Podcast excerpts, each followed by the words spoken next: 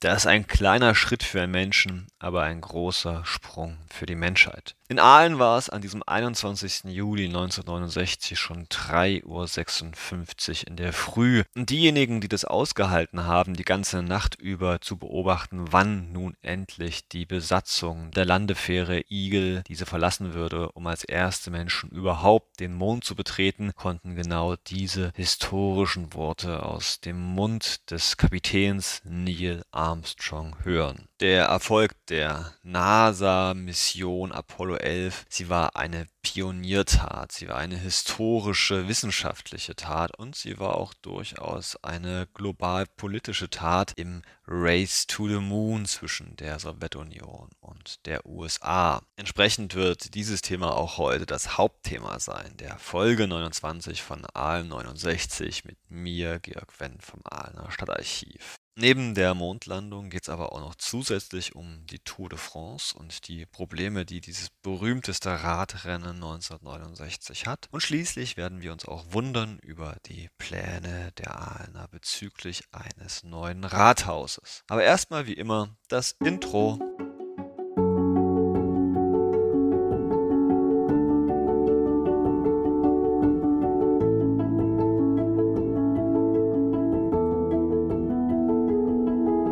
Los geht's aber wie gesagt erstmal mit Apollo 11.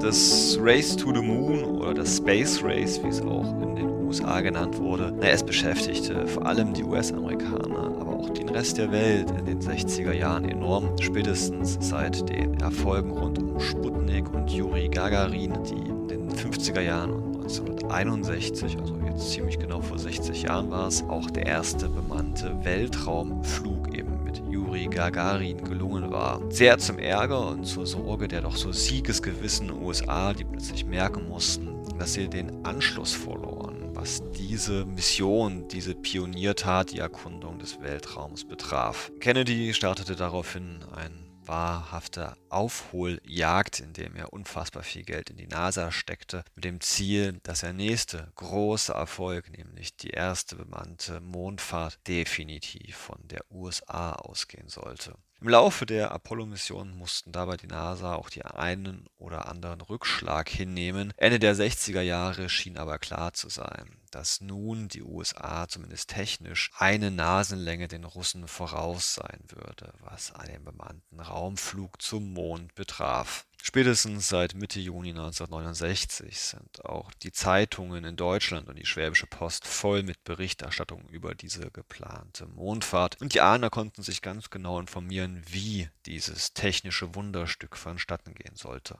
Kurz erklärt sah es vor, dass die Apollo 11 nach dem Start ein paar Runden um die Erde drehen sollte, um da auf diese Art und Weise mit der Anziehungskraft Traktion zu bekommen, Geschwindigkeit zu gewinnen, um dann den Kurs zu wechseln Richtung Mond. Auf dem Weg zum Mond soll sich dann ganz in der Spitze der Rakete das Landemodul Eagle trennen. Das Kommandomodul dahinter sollte sich drehen und gleichermaßen dann dieses Landemodul aufspießen, wenn man das so nennen möchte, dass sie dann wieder miteinander verbunden gewesen sind. Das sollte sicherstellen, dass dann, sobald man den Mond erreicht, man problemlos das Landemodul Eagle von dem Kommandomodul trennen konnte. Das Landemodul ist dann mit zwei Astronauten, das waren Neil Armstrong und Buzz Aldrin, zum Mond geflogen, diese wenigen verbliebenen Kilometer, währenddessen Michael Collins, der dritte Astronaut, auf dem Kommandomodul Modul auf Apollo 11 verblieb und für einige Zeit der einsamste Mensch überhaupt war. Buzz Aldrin und Neil Armstrong flogen dann hinunter, landeten nach zweieinhalb Stunden auf dem Mond, wobei man sagen muss, dass der Computer überlastet war durch dieses komplexe Landemanöver und schließlich Armstrong selbst die Steuerung quasi manuell übernehmen musste. Aber war ja ein gelernter und äh, sehr, sehr guter Pilot. Ihm gelang das relativ problemlos, den Igel,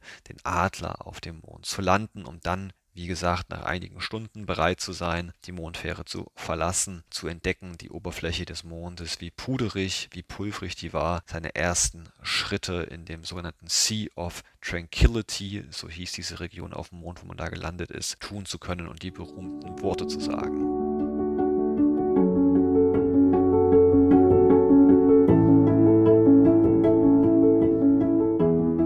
Über 500 Millionen Menschen weltweit beobachteten nun ja, im Fernsehen oder hörten im Radio, wie diese beiden Astronauten einige Schritte auf dem Mond taten und in den folgenden zwei Stunden US-Flagge aufpflanzten, Film- und Fotoaufnahmen machten und rund 22 Kilogramm Mondgestein und Staub einsammelten für die spätere Untersuchung auf der Erde. Mit den Steuerraketen gelang dann der Mondlandefähre Eagle der Start vom Mond. Es gelang auch wieder die Rekopplung mit Apollo 11 und gemeinsam ja, flogen, schwebten die drei mit Energie und mit Raketenkraft zur Erde zurück, wo sie dann am 24. Juli im Pazifik landeten, in Empfang genommen worden sind von der US Navy, von einem Kriegsschiff und unversehrt nach Hause gebracht wurden. Auf der Erde blieben die drei erstmal in Quarantäne. Ja, wer weiß, was sie da uns an Krankheiten hätten mitbringen können vom Mond. Mussten dann auch aus der Quarantäne heraus die Glückwünsche von US-Präsident Richard Nixon in Empfang nehmen. Als die Quarantäne vorbei war, starteten sie eine, nun ja, Jubelreise über die ganze Welt. Jeder Mann, jeder Frau wollte diese Helden kennenlernen, wollte wissen, wie es ihnen ergangen ist und was das für Menschen waren, die dieses Unmögliche gelangen, dieser Menschheitstraum auf dem Mond zu sein. Auch die Alner waren ganz aus dem Häuschen. Auch sie waren ja voll gefangen von Race to the Moon. Hat ihnen ja schon mal von dieser Karl Zeiss Ausstellung im Alten Rathaus im Januar 69 erzählt, wo die Firma Zeiss ihre optischen Geräte vorstellte, die sie dieser Mondmission zur Verfügung gestellt hatten. Hat ihnen auch schon vom Bau der Sternenfährte erzählt, seit Dezember 1968, die ja im Mai 69 eröffnet worden ist. Die Begeisterung war also wirklich groß für alles, was im weitesten Sinne mit Weltraum zu tun hat verschiedene Läden wie der Radio Stiefelmeier oder Spielzeug Wanner, auch die Schwäbische Post. Sie schmückten ihr Schaufenster ganz im Monddesign, stellten ihre Fernseher in das Schaufenster. Und es gibt einen Haufen Fotos von den 20. 21. Juli, wie Menschen da ja tagsüber einfach stehen bleiben vor dem Schaufenster, um zu sehen, wenigstens sehen zu können, was da aktuell gerade auf dem Mond passiert. Am 22. Juli 1969 veröffentlichte deswegen auch die Schwäbische Post einen kleinen Text, der resümierte, wie die Ahlner denn die Mondlandung aufgenommen hatten. Titel ist Der Mond war vielen eine Röhre wert, Fernsehen gestern Trumpf, auch bei manchen Betrieben und Behörden, Kameraleute bei Zeiss. Zunächst, liebe Hörerinnen, liebe Hörer, fragte die Schwäpo verschiedene Unternehmen an, ob und wie sie denn die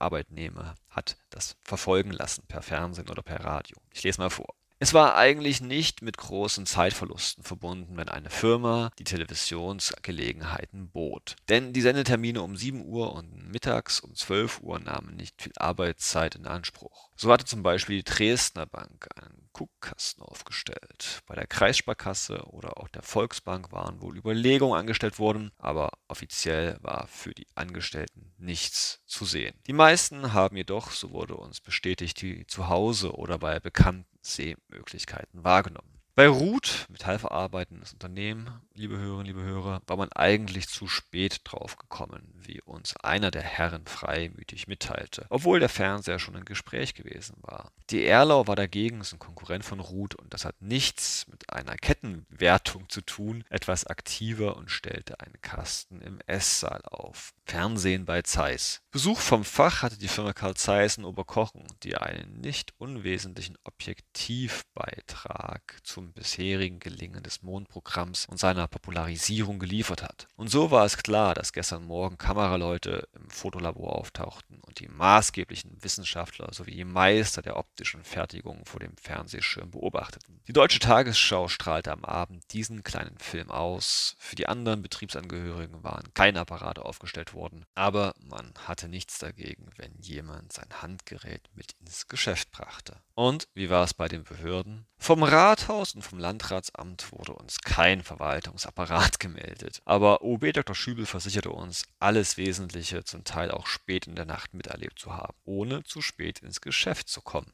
Die Polizei war noch etwas findiger und hatte sich über eine Firma ein Gerät in die Stube stellen lassen, ohne natürlich den Dienst zu vernachlässigen. Im Krankenhaus standen gleich fünf Apparate Patienten als auch den diensthabenden Personal zur Verfügung. Und selbst die alten Leutchen wollten sich das Ereignis, das zu ihrer Jugendzeit noch undenkbar gewesen wäre, nicht entgehen lassen. In den Altersheimen standen beide Programme unter Strom, auch wenn sich einige ziemlich desinteressiert zeigten. Zum Beispiel ein altes Mütterchen. Mir ist mein Nägelschneide genauso wichtig wie ja die Männer auf dem Mond. Soweit die Erkundigungen. Dass manche Geschäfte ihre Auslagen mondaktuell gestaltet haben, wie Buch- und Spielzeugläden und so ist ebenfalls zu berichten. Und es ist die traurige Geschichte von zwei armen Ingenieurschulstudenten zu berichten, die sich beinahe vergebens in Aalen nachts die Füße abgelaufen hatten, um irgendwie an den Schirm zu kommen. Ihre letzte Rettung war unsere Zeitungsredaktion, wo sie als verlorene Technikersöhne bereitwillig aufgenommen wurden. Punkt, Punkt, Punkt.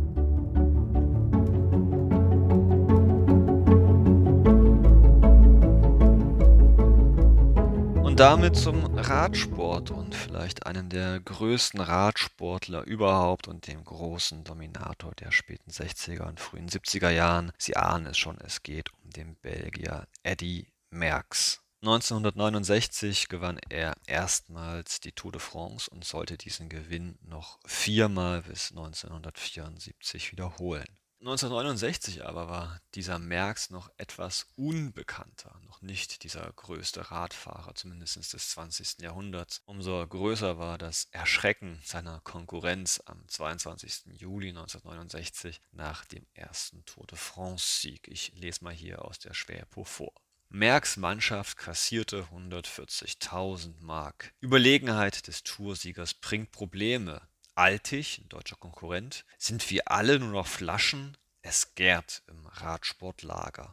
Mehr als ein Drittel der ausgesetzten Preise der 56. Tour de France wurden eine Beute des überragenden Siegers Eddy Merckx und seiner Mannschaft. Er allein hat mit dem gelben Trikot des Siegers, dem grünen Trikot als Punktbester, dem weißen Trikot als Sieger der Kombination, als Sieger des Bergpreises, Sieger der Kampfprämie, sechsfacher Etappensieger und oftmaliger Platzierter an den 22. Etappen rund 120.000 Francs eingefahren, auf sein Team entfallen mehr als 140.000 Mark pro Fahrer, also rund 15.000 Mark. Das ist ein unfassbarer Betrag für einen äh, Radsportler 1969. Der deutsche Konkurrent Rudi Altig schüttelt dazu den Kopf. Zitat: Merckx hat diese Tour de France praktisch ganz allein gewonnen. Er brauchte dazu keine Mannschaft. So was habe ich noch nie gesehen. Erst fährt er selbst jedes Loch im Feld zu, stundenlang, geht nie aus der vorderen Position heraus, braucht keine Erholung hinten im Feld. Und zum Schluss, wenn er dann richtig hinlangt, kann keiner mehr folgen. Sind wir alle nur noch Flaschen? Was soll man altig darauf antworten? Die letzte Frage von ihm wirft erhebliche Probleme auf. Werden die Rennen im gleichen Maße uninteressanter, wie Merckx mit seinen Gegnern förmlich spielt? Schon soll ein ganz prominenter Star, nicht altig, laut gesagt haben, Zitat, wenn Merckx jetzt auch noch die Weltmeisterschaft gewinnt, gebe ich meine Lizenz zurück. Ich will für ihn doch kein Staubwischer sein. Die Radsportmanager sehen den Merckx Triumphzug mit einem lachenden und einem weinenden Auge. Sie freuen sich, dass sie einen so zugkräftigen Star haben, aber gegen wen sollen sie ihn in den vielen Nachtourkriterien starten lassen? Einmal für den Gegner im grünen oder weißen Trikot oder der Bergsteigsieger oder der kampffreudigste Fahrer. Das alles war Merckx ebenfalls. Zum anderen fordert Merckx alleine an so hohe Startsummen, dass für die anderen kaum etwas übrig bleibt. Allein starten aber kann selbst ein Eddie die merk's nicht.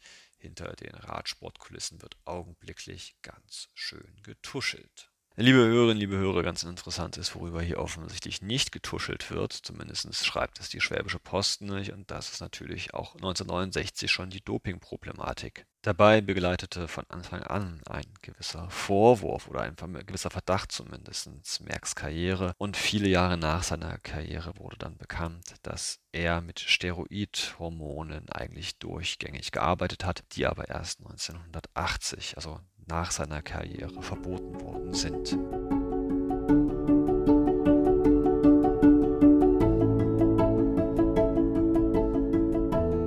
Damit kommen wir zum Schluss nochmal nach Aalen, liebe Hörerinnen, liebe Hörer, wo am 17. bzw. 18. Juli 1969 das neue große Rathaus der Aalener vorgestellt worden ist. Kurzer Hintergrund, liebe Hörerinnen, liebe Hörer, bereits in den späten 30er Jahren gab es Pläne, ein großes zentrales Rathaus zu bauen, als Ersatz für, nun ja, die dezentrale Verteilung der Verwaltung auf viele kleinere Häuser in der Aachener Altstadt. Der Krieg freilich verhinderte, dass diese Pläne zur Ausführung kamen. Erst in den 60er Jahren wurden sie wieder aus der Schublade geholt, als im südwestlichen Teil der Aachener Altstadt es zu einigen Veränderungen kam. Die Gewerbeschule, sie machte dicht, sollte abgerissen werden und die dahinter befindliche Bundesstraße erweitert werden. Wenn man also schon baut, so die Überlegung, dann ja, warum nicht gleich ein Großprojekt in Angriff nehmen an dieser Stelle und den Aalenern ein neues Rathaus bauen? Im Architektenwettbewerb setzte sich der Entwurf von Professor Schaper, äh, einen Diplom-Ingenieur und Architekten aus Reutlingen, durch. Der Entwurf sah für etwa 17,5 Millionen D-Mark ein neunstöckiges Gebäude vor mit einer großen Tiefgarage, das auch 2000 Personen als Schutzbunker dienen könnte. Nicht vergessen, wir sind ja mitten im Kalten Krieg, liebe Hörerinnen, liebe Hörer. Das Äußere des Gebäudes sollte mit Sichtbeton gestaltet werden, also ganz im Stile des damals modernen Brutalismus. Im Inneren wollte man viel mit Holz und Helligkeit und Glas arbeiten, um den Mitarbeitern eine möglichst freundliche Arbeitsumgebung zu ermöglichen. Das Gebäude selbst, wie gesagt, neun Stockwerke, war ziemlich hoch, vor allem im Verhältnis zu den umliegenden Gebäuden. Um das nicht zu massiv erscheinen zu lassen, entschied man es sich stockweise verjüngen zu lassen. Also je höher das Gebäude steigt, umso geringer wurde die Grundfläche jedes Stockwerks. Ein klein bisschen wirkt das von weitem wie ein Sternzerstörer aus Star Wars aus Beton. So fand ich zumindest, als ich das Gebäude zum ersten Mal gesehen habe. Weiß nicht, was Sie denken. Ich habe Ihnen auf jeden Fall mal ein Foto aus dem Jahre 1975 beigelegt. Übrigens, 75 wurde das Gebäude fertig. Das ist fast drei Jahre später, als man damals gehofft hat. Denn Ende 1970, so hieß es im Gemeinderat, sollten die Bauarbeiten beginnen und etwa zwei Jahre dauern.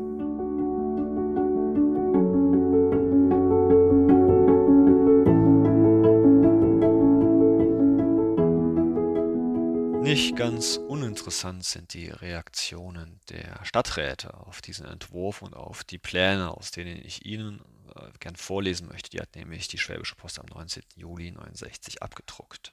Stadtrat Wahl. Die lange Planung beginnt sich positiv auszuwirken. Viele rechtzeitig bekannt gewordene Fehler werden hier vermieden. Stadtrat Schuster: Ich halte den Schutzraum für wichtig, desgleichen seine Klima und Luftumweltanlage.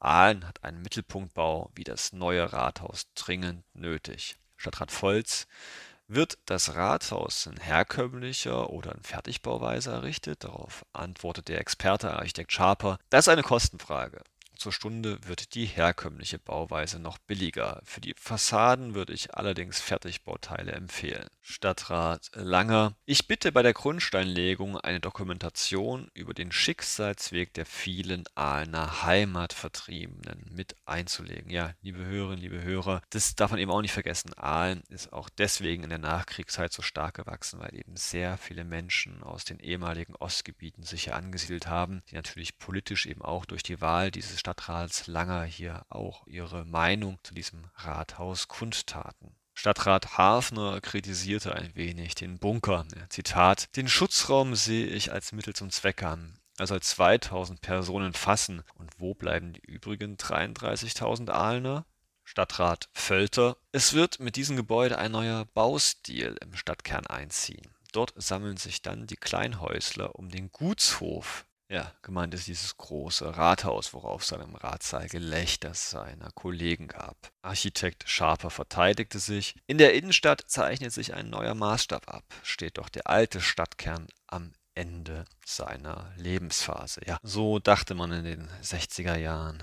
Die alten, kleinen, schmutzigen Altstädte werden abgerissen und es entstehen neue, funktionale Einkaufszentren in der Innenstadt. Wie sehr sich da Schaper täuschen sollte in einer Zeit, wo ja viele Menschen sich auch ein kleines, heimeliges, historisches Zentrum wünschen, wo eben das Leben, der Einkauf, der Schwatz beim Marktbesuch stattfindet und sogar so eine Stadt wie Frankfurt am Main das alte historische Zentrum wieder aufbaut. Naja, zum Schluss jedenfalls fasste die Schwäbo diese Fragestunde zusammen mit folgenden Worten. Das war zwar nicht alles, was gesprochen wurde, aber doch das Wesentliche. Unser Eindruck ging dahin, dass man wirklich nicht allzu viel von dieser Vorplanung auszusetzen hatte und im Grunde allseits recht froh war, endlich in Bezug auf das Rathaus Land in Sicht zu haben. Mit berechtigtem Stolz wurde hier und da auf die dank großer Sparsamkeit ganz ordentlich gefüllte städtische Brieftasche geklopft, aber nicht mit jenem Unterton, der da besagt, was kostet das Ländle, sondern mit der Genugtuung, den nun in Sichtweise gerückten Start zum bisher größten städtischen Bauprojekt nach bestem Wissen